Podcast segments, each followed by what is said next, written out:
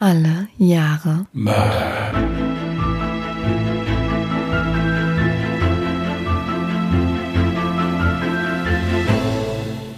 Herzlich willkommen zu Alle Jahre Mörder, der True Crime Podcast mit Christian, hallo. Und Jasmin. Hi. Heute war es nicht ganz so extrem, hat mir sehr gut gefallen. wie darf ich das extrem verstehen? Ich, das letzte Mal war so hoch, ich glaube, das haben nur noch Hunde verstanden. Ja. Also war das nicht ganz so extrem wie dein Knacken mit dem Nacken eben, was du da vor der Aufnahme gemacht hast. Also ich Ja. wusste nicht, ob sie äh, einen Podcast aufnehmen will oder in eine Schlägerei reingehen will. Also weil die so Bruce Lee, der hat auch immer erstmal alles knacken lassen und entlastet und dann ist er halt hin und hat Köpfe abgehauen oder so. Also das war jetzt eben der Fall. Aber ansonsten wären wir dann jetzt soweit und wir wären wieder da. Wir hoffen, ihr hattet eine ruhige Woche und allen geht's gut. Wir hätten eine Bekanntgabe zu machen. Sagt man Bekanntgabe. Ich finde das so schön, das, das, das bringt so schön viel Brisanz rein. Okay. Also, es gibt eine kleine Veränderung in diesem Podcast, aber keine Sorge. Es wird sich für euch im Prinzip nichts ändern. Ihr werdet vermutlich sehr bald am Anfang oder am Ende der Podcast-Folge mit ein bisschen Werbung verwöhnt. Keine Sorge, das ist immer nur so ein ganz kurzer, ich sag mal, Werbe-Audio-Clip, der eingespielt wird. Das Ganze wird automatisch passieren, sprich, wir wissen eigentlich gar nicht, was genau geschaltet wird. Aber das ist ja auch eigentlich völlig egal. Im Prinzip geht es darum, auf uns kam ein Werbenetzwerk zu und hat uns dieses Angebot gemacht und wir haben uns darüber sehr gefreut, weil wir dadurch eben die Kosten des Podcasts ein bisschen decken können. Ja, also ich selbst wollte schon einen Firmenwagen bestellen für den Podcast, aber Jasmin hatte mir das dann verboten. Also insofern haben wir das dann gelassen. Nein, also hier geht es wirklich nur darum, wir bezahlen jeden Monat an unsere Hosting-Seite natürlich Geld, dass wir das hier hochladen können. Und das ist eine schöne Gelegenheit, um die laufenden Kosten dafür zu decken. Da haben wir uns sehr drüber gefreut. Und ich denke, so ein Werbeclip, der, da stirbt niemand dran. Das tut niemandem weh und was uns auch ganz wichtig ist, wir wollen den Flow der Podcast-Folge auch nicht unterbrechen. Sprich, wir machen nicht irgendwo mittendrin Werbung. Es wird wirklich nur am Anfang oder am Ende so ein kleiner Clip abgespielt. Genau, also das hatten wir von Anfang an geklärt, dass also gerade auch während der Erzählphase oder so von dem Fall, dass da niemand rausgerissen wird mit irgendeinem Werbeeinspieler oder so, das kommt also nicht, wie gesagt. Ist nur am Anfang oder am Ende, das entscheidet ein Programm automatisch. Also nur, dass ihr da Bescheid wisst, einfach, wie gesagt, noch sind wir keine Millionäre, wir würden uns dann melden, wenn es soweit wäre. Ja. Wann das Ganze soweit sein wird, können wir euch auch nicht sagen. Wir warten jetzt mehr oder weniger noch so auf die Freischaltung. Kann vielleicht aber auch sein, dass es schon am Sonntag soweit ist. Also jetzt für die Folge. Denn ihr müsst wissen, wir sind heute sehr, sehr früh dran. Es ist erst Donnerstag und wir nehmen schon auf. Ja, wir sind richtig stolz auf uns. Ja. Zu Recht, wie ich finde. Ja, also gut. Ja, wäre schön, wenn wir das jede Woche hinkriegen, ne? Egal. Noch eine andere Sache, mal eine kleine Bitte an euch, beziehungsweise an alle Apple Podcast ZuhörerInnen. Falls ihr den Podcast noch nicht bewertet habt, könnt ihr das doch gerne mal nachholen. Da würden wir uns wahnsinnig freuen. Wir freuen uns ja jederzeit über ein Feedback. Übrigens, in der letzten Folge hatten wir ja ein paar Fragen gestellt. Die wurden uns auch ganz fleißig beantwortet. Wir haben auch ein paar E-Mails bekommen. Vielen, vielen, vielen lieben Dank an der Stelle. Und falls wir noch nicht geantwortet haben sollten, das wird selbstverständlich noch nachgeholt. Ja, also es sind auch mehr als drei Leute, die wirklich den Podcast wachen Auges hören. Diesbezüglich werden wir dann da auch nichts ändern. Ich habe ja gesagt, ab drei Leuten würden wir es so belassen.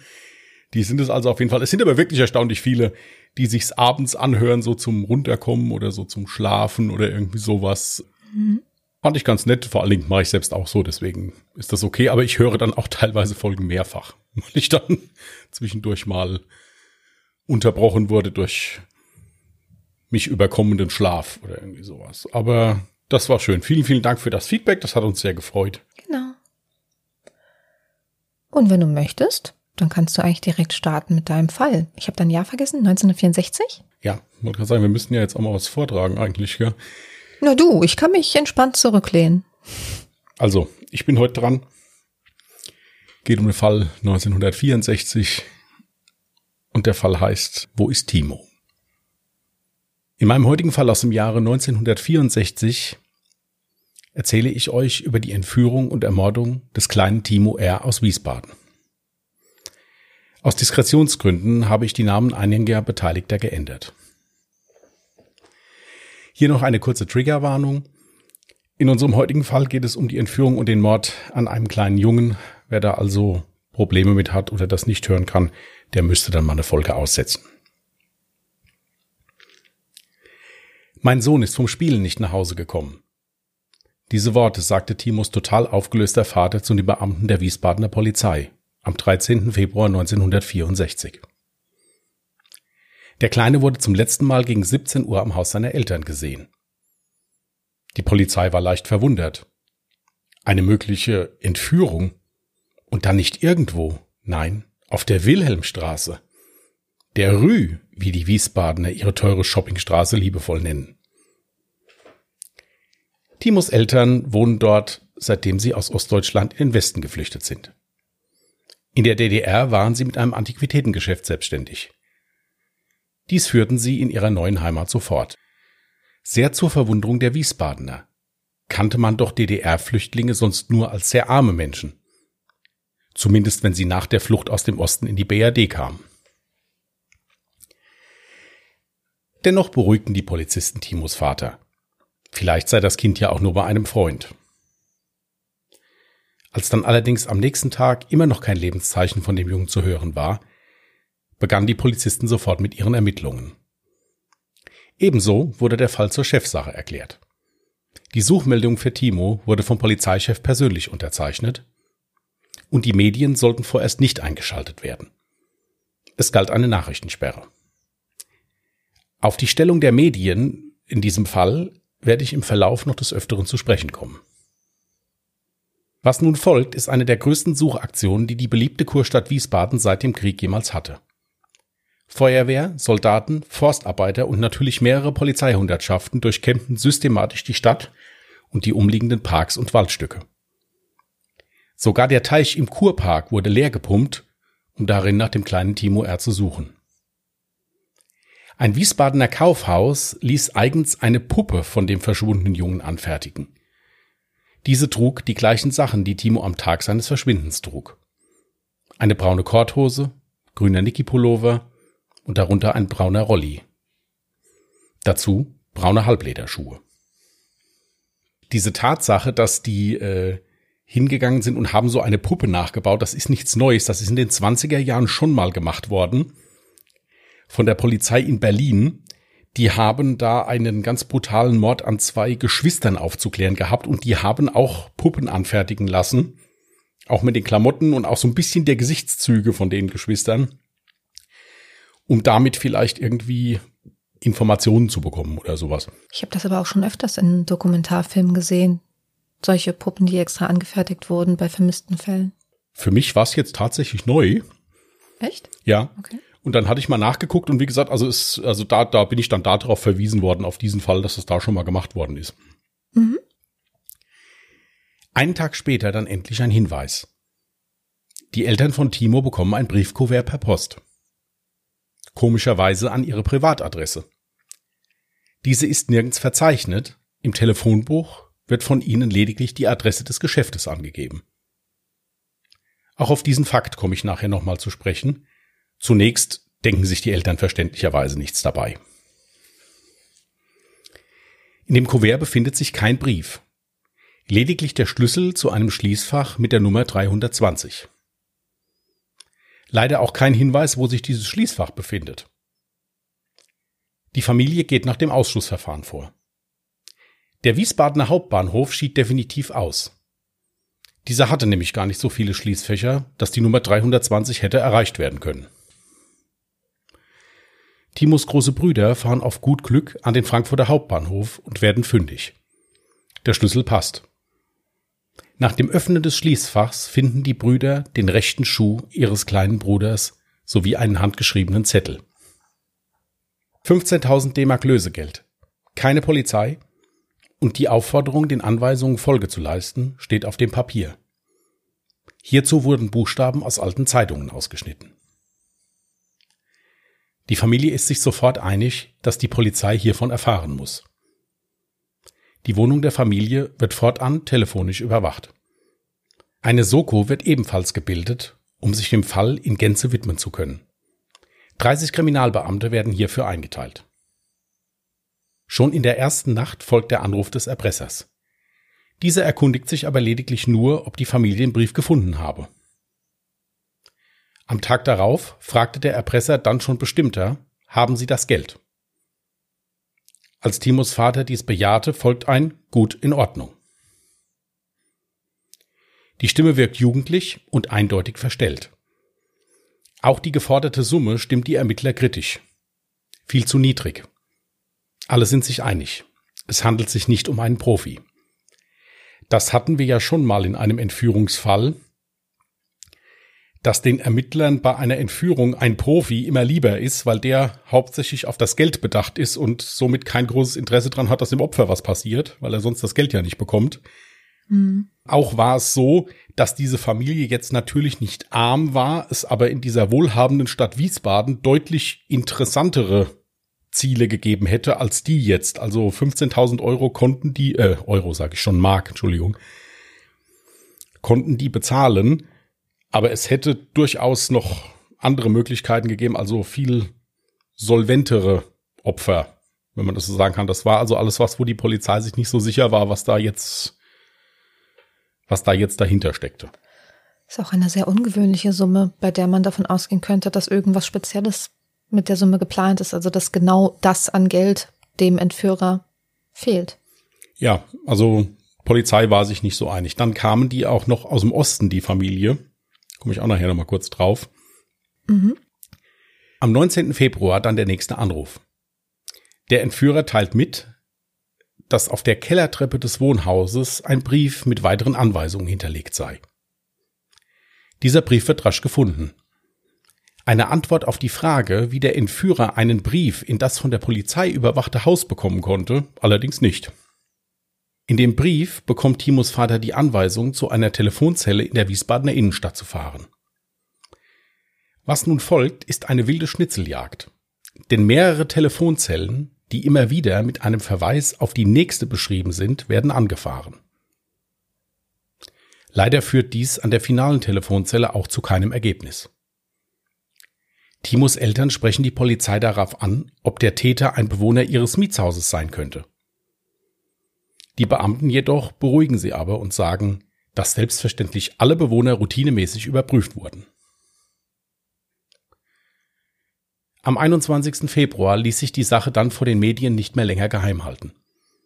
Die Nachrichtensperre konnte somit nicht mehr aufrechterhalten werden. Was nun folgt, ist die unschöne Seite der Pressefreiheit. Scheinbar ohne jegliches Verständnis für die schlimme Situation der Familie stürmen Scharen von Journalisten zu dem Wohnhaus sowie der Geschäftsadresse der Familie. Fotografen beziehen in Privatwohnungen gegenüber des Wohnhauses Stellung. Es werden sogar provisorische Büros eingerichtet. Jeder will die heiße Story zuerst haben. Da ein Bericht den nächsten jagt und natürlich jeder noch spannender geschrieben werden musste als der der Konkurrenz, werden die Wiesbadener so langsam unruhig. Es breitet sich Angst aus.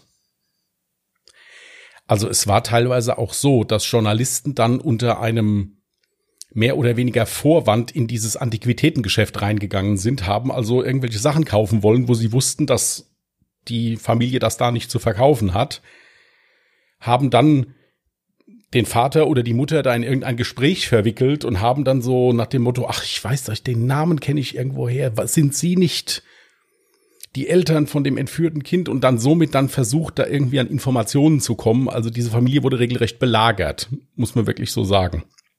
Ganz schön unverschämt. Ja. ja, wirklich sehr, sehr unmenschlich. Da der Presse der Zutritt zum Wohnhaus strengstens untersagt wird, muss ein Scout her.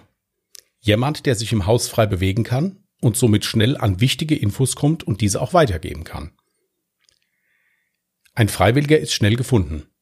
Es ist einer der Bewohner des Hauses. Dieser versorgt die Beamten fortan mit allen wichtigen Informationen. Mittlerweile ist die Wiesbadener Innenstadt übersät mit Fahndungsplakaten, die das Bild des kleinen Timos zeigen. Auch die ausgesetzte Belohnung von anfänglich 2000 Mark wird bis auf 50.000 Mark angehoben. Interessant. Also mehr als das Lösegeld. Ja. Ja. Es wird gleich noch interessanter, was die Polizei noch anbietet. Wo ist der kleine Timo? Geht es ihm gut? Lebt er überhaupt noch? Und warum meldet sich keiner mehr? Fragen über Fragen. Die Ermittler entscheiden sich zu einem noch nie dagewesenen Schritt. Entgegen der Ratschläge des hessischen Innenministeriums gibt die Polizei in einer Pressemitteilung bekannt, dass sie den Entführern einen sechsstündigen Vorsprung geben, wenn sie den kleinen Jungen nur freiließen. Auch hierauf keine Reaktion. Die Presse gibt in ihren Berichten auch immer wieder Angebote an die Entführer ab. So wollen auch sie den kleinen Timo für 15.000 Mark freikaufen. 15.000 Mark für eine gute Story und im besten Fall das Leben eines Kindes. Die Presse wird allerdings von Trittbrettfahrern reingelegt und verliert kurzzeitig die 15.000 Mark an sie. Also es war wirklich so, dass die Presse da auch technisch teilweise besser ausgestattet war als die Polizei. Also die Presse hat äh, auch die deutlich besseren Tonbänder gehabt und die deutlich besseren Mikrofone, wenn es zum Schluss darum ging, irgendwelche Entführerstimmen aufzunehmen oder so. Die haben aber anfänglich, zum Schluss schon, wirklich für sich allein komplett gearbeitet und haben dann einfach in ihren Zeitungen veröffentlicht, dass sie bereit wären, das Lösegeld zu bezahlen. Man solle sich bitte bei ihnen melden. Mhm denke ich mir auch eine ziemliche Behinderung der Polizeiarbeit, weil dann hat ja zum Richtig. Schluss gar keiner mehr durchgeblickt. Kommt auch jetzt hier. In den Akten finden sich 40 Fälle von Trittbrettfahrern, die auf dem Rücken der armen Familie sich bereichern wollten. In einem Fall wurde Timos Vater nach Barcelona geschickt, um dort das geforderte Lösegeld zu übergeben.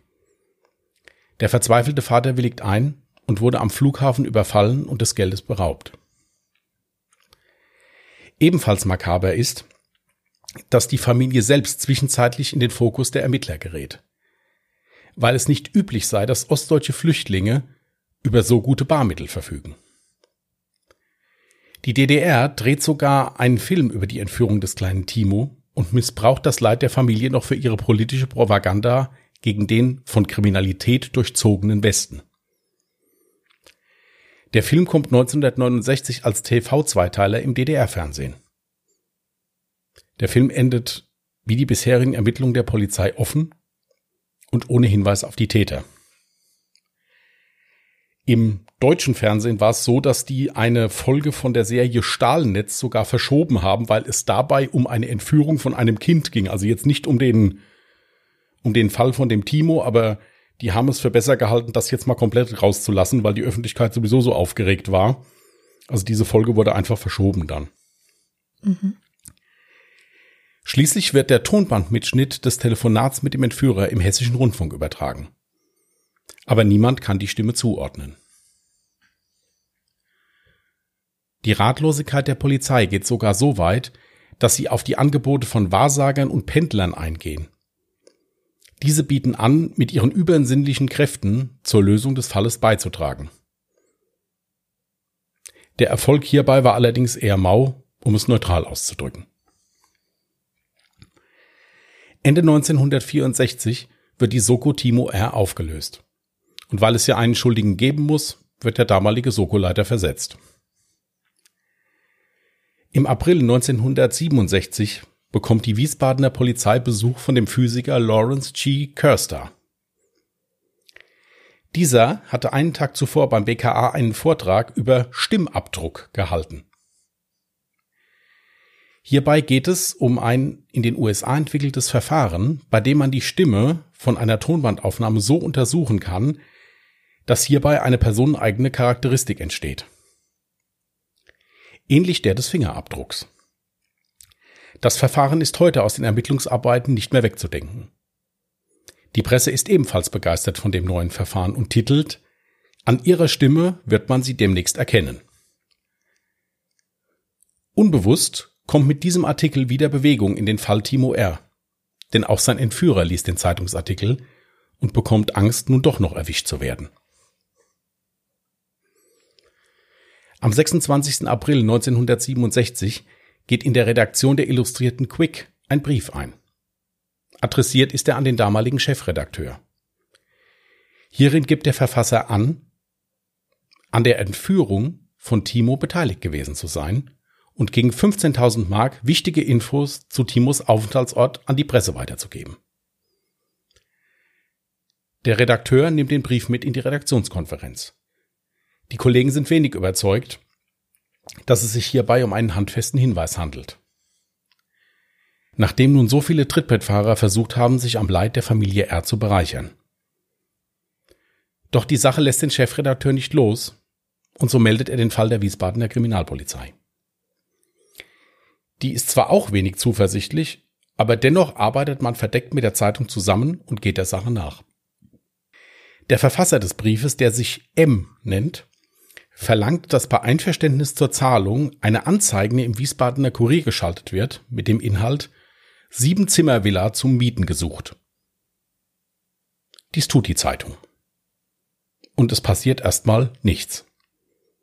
Am 3. Mai kommt ein zweiter Brief an.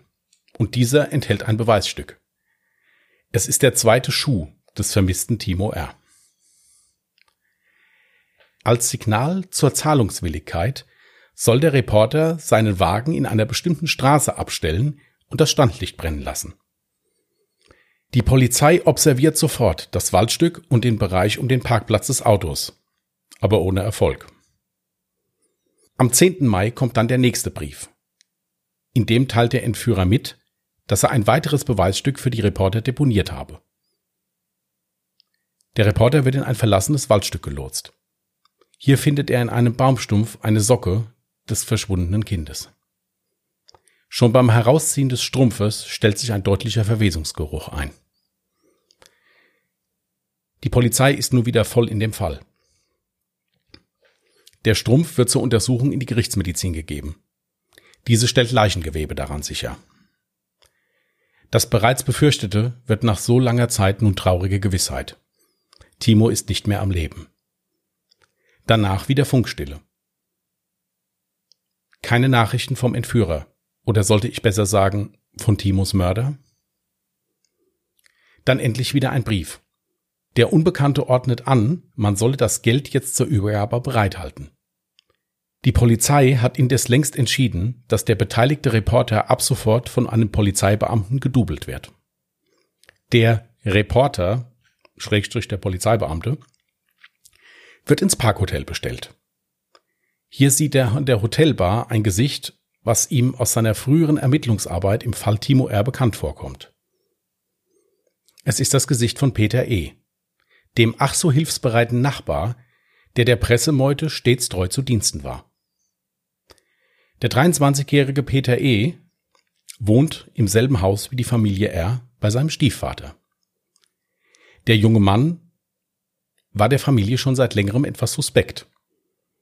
Sie wissen von ihm, dass er der Sohn eines erfolgreichen, jedoch leider bereits verstorbenen Wiesbadener Arztes ist. Auch verhielt sich Peter E. nach der Entführung des kleinen Timos irgendwie komisch. Er grüßte nicht mehr und am Tag der Entführung fiel Timos Vater auf, dass er irgendwie komplett neben sich stand, als er ihn im Treppenhaus antraf. Auch trafen der Vater und die Beamten E im Keller, als dort der Erpresserbrief hinterlegt wurde. Daraufhin wurde Peter E. einen halben Tag von der Polizei verhört, jedoch ohne nennenswertes Ergebnis. Er wurde als sonderbar, aber nicht verdächtig eingestuft. Sofort werden die Akten wieder hervorgeholt und das Foto des Verdächtigen an alle Beteiligten ausgeteilt. Die Nachricht von M beinhaltete wieder eine kleine Stadttour. Erst solle man zum Kriegerdenkmal kommen. Dort finden die Ermittler dann eine Karte auf der eine Aussichtsplattform am Neroberg eingezeichnet ist. Dort angekommen finden sie wieder eine Nachricht, die sie wieder zurück zum Kriegerdenkmal führt. Nach Stunden des Hin- und Herfahrens finden die Beamten dann schließlich im Wiesbadener Parkweg ihr finales Ziel. Auf dem Rasen liegt eine zusammengeknüllte Zeitung. Darin die Mitteilung des Entführers, dass genau hier die 15.000 Mark zu hinterlegen seien. Das Geldpaket bestand allerdings nur aus zwei echten 50-Markscheinen, der Rest war Papier. Zusätzlich war das Päckchen mit einem feinen Kabel versehen, welches die Fernzündung für einen Feuerwerkskörper war. Also das LKA war da mittlerweile auch beteiligt und die haben das also so präpariert, dass da so ein ganz feines Kabel aus diesem Geldpäckchen rausgelaufen ist hinter einen Busch, der da in der Nähe von der Ablagestelle war. Und wenn einer das also aufgemacht hätte, wäre da so ein kleiner Feuerwerkskörper losgegangen, ohne dass jetzt jemand verletzt worden wäre dabei, aber der wäre halt sofort ein Signal gewesen, dass jemand an diesem Päckchen dran war.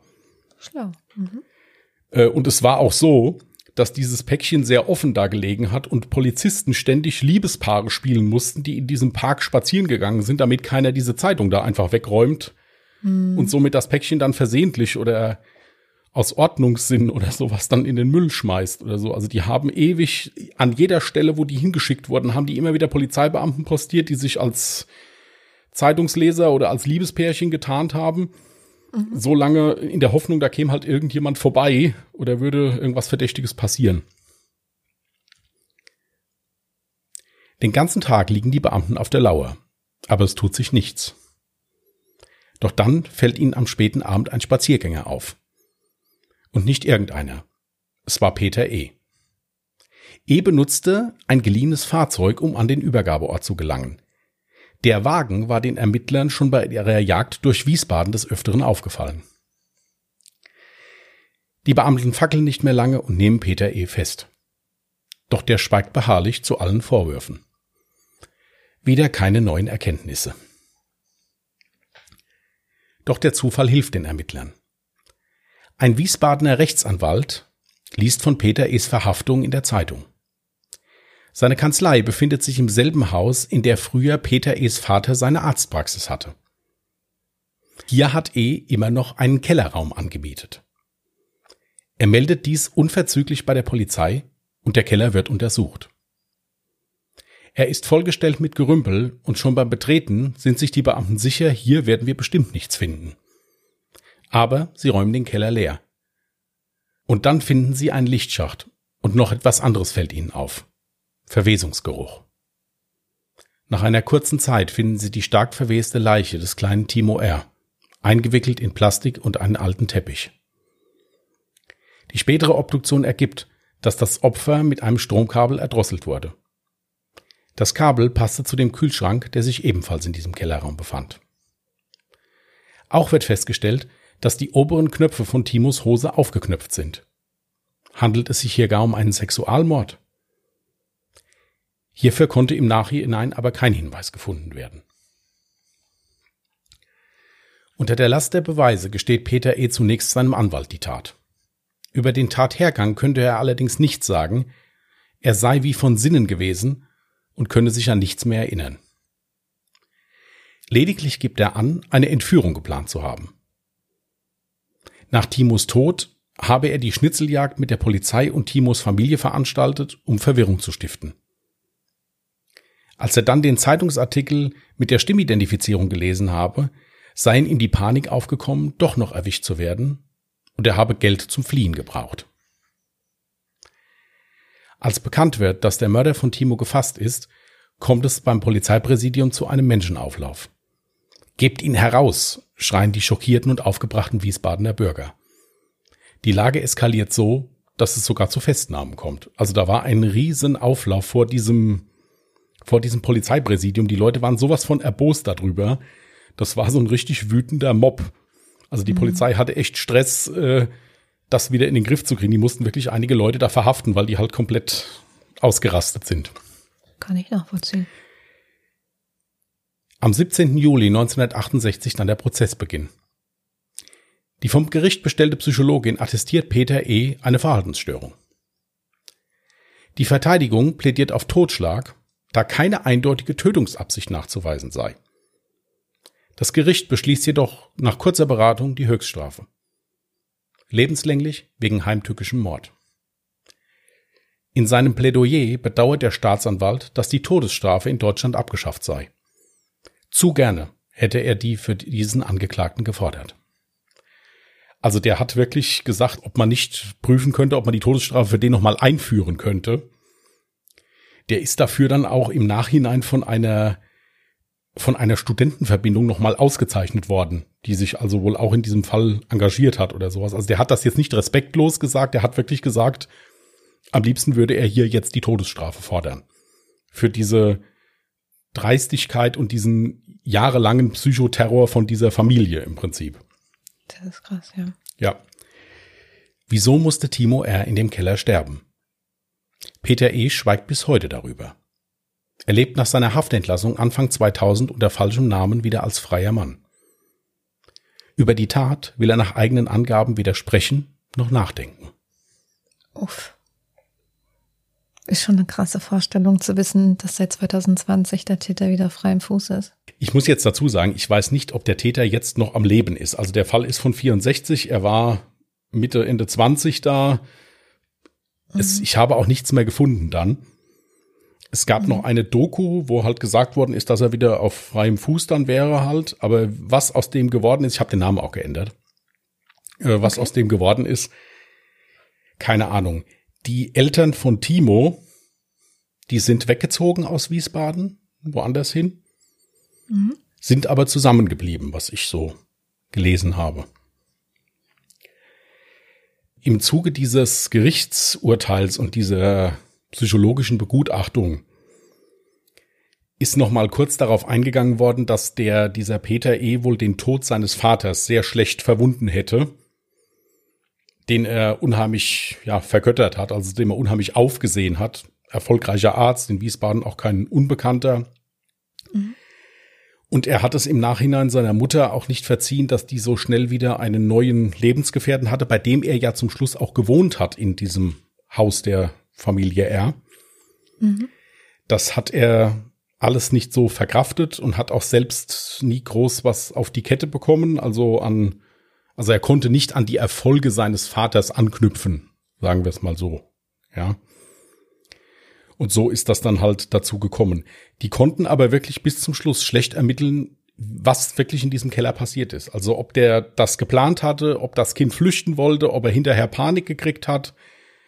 Es ist halt nur aufgefallen, dass er eine wirklich sehr große Kreativität an den Tag gelegt hat, um halt eben Polizei und Familie und alle Beteiligten mehr oder weniger an der Nase rumzuführen, weil du gehört schon ein bisschen ja. was dazu, sich da so ein Szenario mit fünf verschiedenen Plätzen, wo die Leute hin müssen, überall was zu deponieren, da gehört schon was dazu. Also ein paar Sachen habe ich mir jetzt noch aufgeschrieben. Ich habe eben gesehen, Jasmin hat geschrieben, während ich während ich gesprochen habe. Ich, muss, ich hatte, ja. hatte schon Angst, sie wird meine Kündigung schreiben oder sowas. Aber äh, ja, dann bitte.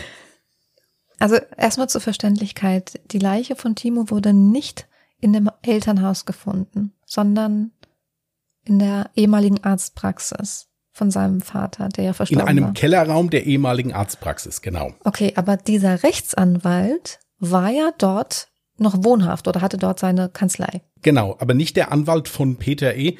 Irgendein anderer, der hat das durch Zufall okay. in der Zeitung gelesen. Aber was ich mich da frage, nach so vielen Jahren, müsste dieser Verwesungsgeruch nicht so heftig sein, dass das im ganzen Haus zu riechen wäre und da vielleicht mal jemand drüber gestolpert wäre? Hier, es ist durchaus möglich. Wobei, wenn man jetzt gelesen hat und hat also gelesen, dass die das mehr oder weniger frei machen mussten, diesen Lichtschacht. Mhm. Ich hatte da auch ein Foto von gesehen. Also das war so, dass da wie so eine ja, wie so eine Abdeckung drüber war oder sowas. Also da, der lag in diesem Kellerraum, aber separiert. Wenn man es so nimmt, lag der Junge in der Wand. Okay, krass. Das war so ein Licht- und Versorgungsschacht, war das. Und davor natürlich, also dieser komplette Keller war vollgestellt mit, äh, mit Gerümpel halt, auch noch aus dieser alten Praxis. Und der Geruch hat sich für die Ermittler wirklich erst eingestellt, als die das so langsam leergeräumt hatten und dann in die Nähe von diesem Schacht da kamen. Und da hat dann einer gesagt, hier riecht's. Mhm. Und dann haben die halt angefangen und haben das da aufgestemmt. Aber der Mörder muss ja irgendwann zwischenzeitlich nochmal an die Leiche rangekommen sein, was ich auch unvorstellbar finde. Er hat ja in der gesamten Schnitzeljagd zum einen Schuhe einen Schuh, den anderen hat er ja ganz am Anfang schon geschickt gehabt, ja. Und diese Socke. Ja. Und in der Socke war ja eben auch ja. Gewebespuren ja. von der Leiche. Ich meine, da muss er ja die Leiche quasi wieder rausgeholt und ausgepackt haben. Ja. Und dann war so in meinem Kopf, ja, okay, aber muss das nicht, also zum einen kann ich mir das gar nicht vorstellen, wie, Aber zum anderen muss ich mir halt vorstellen, dann, in dem Moment hätte man das in dem Haus vielleicht riechen können. Deswegen habe ich gefragt mit dem Verwesungsgeruch. Gut, man weiß jetzt nicht, wenn das jetzt ein Haus war, wo also hauptsächlich Praxen oder irgendwelche geschäftlichen Adressen drin waren oder sowas. Diese Keller in den Altbauten, die sind ja wirklich, ja, wirklich unter der Erde. Also da gehst du ja auch ein paar Schritte, bis du also in diesem besagten Keller dann halt bist. So kann ich mir es nur vorstellen. Ich war selbst ja nicht da. Ja. Mhm. Ich, wenn der das am Freitagabend gemacht hat, keine Ahnung, äh, und ja, danach mal gelüftet hat da unten irgendwie. Natürlich hätte man was riechen können, gebe ich dir durchaus recht, ja. Aber es scheint offenbar nicht so gewesen zu sein, weil ich denke jetzt gerade auch mal ein Rechtsanwalt, der hat bestimmt schon mal sowas gerochen. Ja, aufgrund seines Berufes halt, je nachdem, wo er so tätig ist. Ja. Hm. Nein, es ist wirklich niemand aufgefallen. Und es war ein reiner Zufall, dass dieser Anwalt das in der Zeitung gelesen hatte und dann ist ihm das wieder eingefallen, dass der Vater da die Praxis hatte und es ihm ist eingefallen, dass da noch ein Kellerraum ist und dann hat er die Polizei angerufen. Also von okay. dem Entführer selbst oder von dem Mörder selbst hätten die das nicht erfahren. Finde ich eigentlich eine ziemlich schlaue Aktion von diesem Rechtsanwalt. Ja. Dann hatte er aber auch in seinen Briefen geschrieben, dass er an der Entführung beteiligt war. Gibt es dazu irgendwie Informationen, ob vielleicht im Raum stand, dass er diese Tat nicht alleine begangen hat? Nein, also die Ermittler waren sich eigentlich sicher, dass er die Tat alleine begangen hat. Und dieses beteiligt sollte einfach nur die Brisanz etwas rausnehmen, mhm. dass sich bei der Ermittlungsarbeit nicht auf eine Person nur spezialisiert wird. Okay. Der wollte damit etwas Verwirrung stiften, einfach, wenn man so okay. Nein, nein, er war das also alleine. Der hat den kleinen, das ist dann hinterher, ist aber nur eine Spekulation, deswegen habe ich es jetzt auch hier mal nicht so mit reingenommen. Mhm. Es stand auch in einem Artikel, er hätte dem Kleinen dann gesagt, ich habe eine Antiquität zu verkaufen, nimm die mal deinen Eltern mit, komm mal grad mit. Mhm. Unter diesem Vorwand wurde gesagt, er hätte das Kind in diesen Keller gelockt. Ich habe dann noch mal so eine Zusammenfassung von einem von dem kompletten Polizeibericht gelesen. Die, der wurde mhm. von der Pressestelle einem Autor mal zur Verfügung gestellt, um da so ein Pamphlet drüber zu schreiben. Mhm.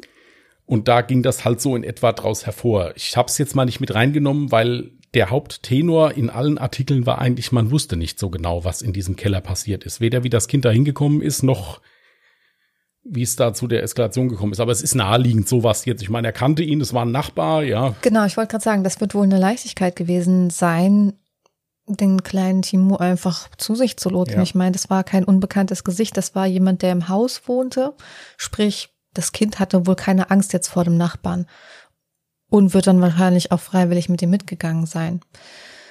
Was ich aber krass finde, ist, dass von der Polizei gar nicht anständig, ich weiß nicht, wie ich es ausdrücken soll, also ermittelt wurde, dass die Hausbewohner wirklich heftig unter die Lupe genommen wurden. Denn das erste, was ich mir so dachte, als du erzählt hast, dass einer der ersten Briefe auf dieser Kellertreppe gefunden wurde, da dachte ich mir so, ja, es ist doch klar auf der Hand, dass es ein Hausbewohner gewesen sein muss, wenn ja eigentlich das ganze Haus ständig überwacht wurde und da jetzt niemand Unbekanntes rein oder raus spaziert ist. Ja, wie gesagt, es, es ist absolut richtig. Ich bin mir halt immer, bei solchen Sachen bin ich halt immer ein bisschen vorsichtig. Ähm, man unterstellt da gerne in Anführungsstrichen Schlamperei oder sowas wenn du jetzt gar nicht weißt, wonach du suchen sollst, also nach wem du suchen sollst, worauf du achten sollst oder sowas, mhm. ist das schwierig. Und wenn du dann jemanden hast, also ich attestiere diesem Peter E. schon ein sehr, sehr gerüttetes Maß an Kaltblütigkeit. Also sich dann auch noch als Pressespitzel da mehr oder weniger auszugeben, was ja im Prinzip von seinem Standpunkt her ein genialer Schachzug war. Ja. Er wusste immer, was die Presse schreibt. Er konnte das ja sogar beeinflussen, was die Presse schreibt. Mhm. Ja. Je nachdem kommt man dann vielleicht auch mal ins Gespräch mit dem einen oder anderen Polizeibeamten. Ja. Und sie haben ihn ja einen halben Tag verhört. Mhm. Als rausgekommen ist, dass er da für die Presse der Zuträger ist. Und da wird er sich ja dann auch schon, denke ich mir, dementsprechend verkauft haben, dass sie ihm halt nichts nachweisen konnten. Weil wenn du ja nichts hast, wenn du weder irgendwelche Fingerabdrücke hast. Dann hat er ja auch immer, wenn er Briefe geschrieben hat, aus Zeitungen ausgeschnitten. Also hatten sie auch noch nicht mal Handschriftproben oder sowas, wie hier bei unserem Kreuzworträtselmord zum Beispiel oder so. Mhm. Wenn das jemand ist, der also so kaltblütig ist, dem musst du ja erstmal was nachweisen, dass du überhaupt sagen kannst, ich bin der Meinung, du bist's. Ja, ja, ja. das stimmt. Das, das wird wohl sehr schwer gewesen sein. Aber das war auch das Erste, was ich gedacht hatte. Wo du vom cleveren äh, Schachzug gesprochen hast gerade, da ist mir vorhin auch dazu eingefallen, er hat sich ja scheinbar recht clever verhalten. Warum kam man nicht direkt auf die Idee, die 50.000 D-Mark Belohnung einzukassieren und die Geschichte irgendwie so hinzudrehen, als wäre er jetzt der Held? Würde das Kind quasi wieder nach Hause bringen oder keine Ahnung was. Also weißt du, wie ich meine? Dass er im Prinzip das Kind freilässt oder zumindest sagt, er wüsste von einem Freund oder sonstiges, ähm, wo sich das Kind aufhält, wenn es zu dem Zeitpunkt vielleicht schon leider tot war. Und dann halt eben die 50.000 Euro einkassieren. Also so wie ich das daraus gelesen hatte, war das so, dass der also als dieses neue Ermittlungsverfahren mit dieser Stimmermittlung da rauskam, da hatte der richtig Panik bekommen. Und wollte einfach weg. Und der Plan war halt, schnell zu Geld zu kommen und sich dann wirklich abzusetzen. Ja. ja, gut, das war ja erst später. Die 50.000 Euro Belohnung wurden ja wesentlich früher angeboten. Da hat er aber offenbar keine äh, Veranlagung gesehen, irgendetwas, äh, irgendetwas zu machen, weil die, diese ganzen Briefe von ihm jetzt, die geschrieben wurden, mhm. da wurde mal eine Geldsumme gefordert, sie wurde aber nie übergeben. Der hat irgendwann abgebrochen dann. Alles ja. andere waren Trittbrettfahrer. Das fand ich auch so heftig, wie man sich so skrupellos an einem Leid der Familie bedient als Trittbrettfahrer und sich da auch noch versucht, die Taschen mit voll zu machen. Ich glaube, was Schlimmeres gibt es gar nicht. Ja, ich fand, das ist natürlich absolut, ja, absolut unterirdisch, aus Recht. Und ich finde das auch schlimm, was die Presse da teilweise gemacht hat. Ich meine, im Endeffekt hat die Presse sogar noch zur Lösung des Falls beigetragen, ja dann zum Schluss. Ja. Mhm. Aber dieses systematische Belagern, das ist ja eigentlich bei nahezu jedem Kriminalfall so, dass da also Heerscharen von ja. Pressemeute wirklich ohne erkennbare Rücksicht teilweise auf die Gefühlslage von diesen Menschen äh, da auf die Leute einstürmen. Das war schon krass. Also ich möchte nicht wissen, was diese Familie da wirklich diese Jahre durchlebt hat. Ja, also das. Ja. Und nicht nur deswegen, sondern was ich halt auch heftig fand, das habe ich mir auch aufgeschrieben, wie traurig ich es finde, mit was für Vorurteilen die Familie konfrontiert wurde, dass DDR-Flüchtlinge eher arme Menschen sind und deswegen sogar irgendwie unter Verdacht geraten sind, das eigene Kind entführt zu haben? Ja, also es las sich in dem Artikel so, dass die Polizei zum Schluss wirklich so verzweifelt war, dass die, die wollten einfach einen Täter haben. Die wollten mhm. das einfach zu Ende bringen in irgendeiner Form. Und es war unter den Wiesbadenern schon aufgefallen, oh hoppla, die kommen hier aus dem Osten und haben ein gut gehendes Antiquitätengeschäft. Und Antiquitäten sind ja jetzt auch nicht billig. Also ist hier, das war kein Ramschladen, mhm. sondern wirklich ein Geschäft mit wertvollen Antiquitäten. Also alten Bildern, je nachdem auch Möbelstücken und sowas. Also die haben schon gutes Geld verdient. Ja. Mhm. Und müssen auch geschäftstüchtig gewesen sein. Das hat die Polizei dann auch mal durchleuchtet halt. Ist natürlich für die Betreffenden hart, aber auch in diese Richtung kann man mal ermitteln. Das, also finde ich jetzt ist okay. Ich meine, wenn die Familie nichts zu verbergen hat, ist es ja kein Problem. Wenn ich nichts zu verbergen habe, können die ja alles sehen. Ist ja kein Thema. Ja, ist ja nicht schlimm. Was halt auch krass war, ist natürlich, dass dann sofort die DDR das als politische Propaganda benutzt hat ja. und dann da gesagt hat, ja, wären die mal im Osten geblieben, wäre hier überhaupt nichts passiert, ja, das ist alles nur im Westen. Das fand ich schon krass. Es gab auch in einer Doku mal so einen kleinen Filmausschnitt von diesem TV-Zweiteiler, der da im DDR-Fernsehen gelaufen ist. Mhm. Ja, also da haben die Klippen, glaube ich, gesagt, ja, die wollten in den Westen und da ein Geschäft aufmachen. Naja, hat auch nicht geklappt. So nach dem Motto habe ich gedacht, also das war einfach nur politische Propaganda. Scheiße. Auf dem Rücken Sorry, der Eltern. Ja. ja. Nein, ist ja. vollkommen richtig. Ist scheiße. Ist unterste Schublade. Richtig, genau. Ja. Meine Meinung. Gut, aber es war auf jeden Fall ein sehr spannender Fall mit dieser Schnitzeljagd. Ich muss aber auch dazu sagen, ich habe ganz am Anfang schon so die Vermutung gehabt, es muss definitiv jemand aus dem Haus gewesen sein, eben wegen dem Brief, der auf der Kellertreppe gefunden wurde. Mich würde es interessieren, ob unsere ZuhörerInnen auch so den ersten Verdacht hatten, dass es jemand aus dem Wohnhaus gewesen sein muss. Ihr könnt euer Feedback dazu gerne unter unserem Post, den wir natürlich auch auf Instagram und Twitter veröffentlichen werden, packen. Und falls ihr euch jetzt fragt, wo kann man euch denn das Feedback senden? Wo findet man euch denn?